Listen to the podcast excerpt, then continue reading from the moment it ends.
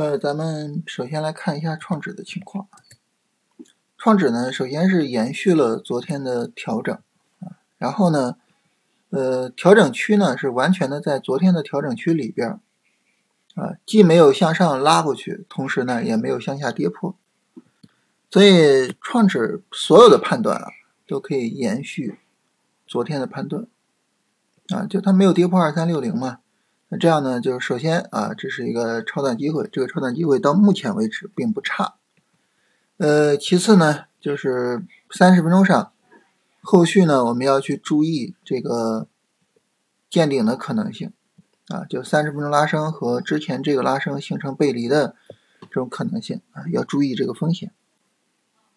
一旦说就是强有力的拉升啊，跟之前没有背离，那么创指呢就会形成一个微转。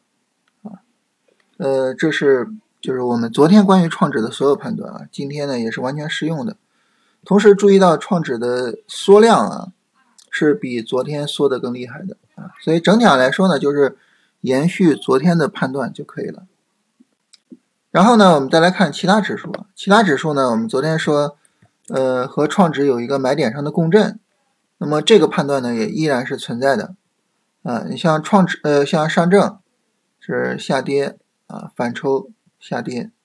是吧？就是它后续三十分钟跌跌不下去的话，那这个时候呢，它也一样还是有买点的。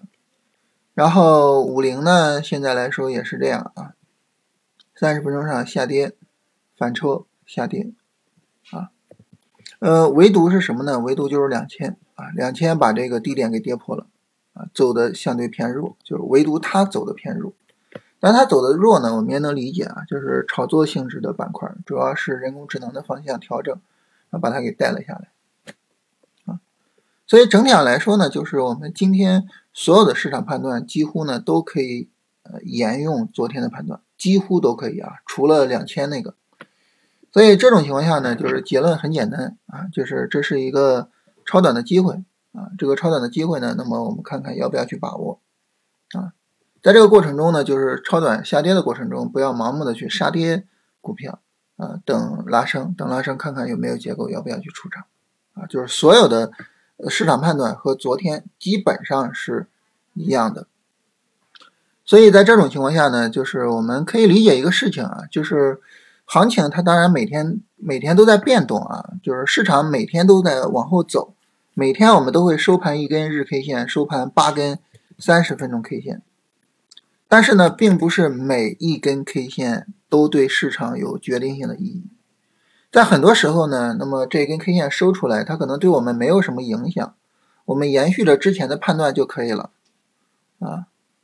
呃，甚至我们说绝大多数的 K 线，其实对于市场的整体影响都不大。啊，很多时候呢，这个一天收盘了，可能就是三十分钟上有点变化，啊，然后日线上可能没有明显变化。然后波段上肯定不会有变化，然后趋势上当然就更不会有变化。就是市场里绝大多数的日子，其实都是对整体的行情判断没有决定性意义啊，没有什么大的意义的这种日子啊，绝大部分来说都是这样。所以对于我们来说呢，就是很重要的一点就是学会要要学会对行情淡定一些啊，就是呃不要因为说这个。呃，今天一天走完了，然后我我心惊肉跳的看了四个小时，四个小时是吧？然后就必须要做什么动作，然后就必须要做什么判断，就必须要做什么操作，不是这样啊，不是这样，就是很多时候很多日子，其实可能没有那么重要啊，绝大多数的日子都是平淡的，对市场没有本质影响的啊。呃，今天呢，就是就是聊聊这个理念啊，就是所以。很多时候做做操作这个事情呢，心态需要放放空一些，放平缓一些。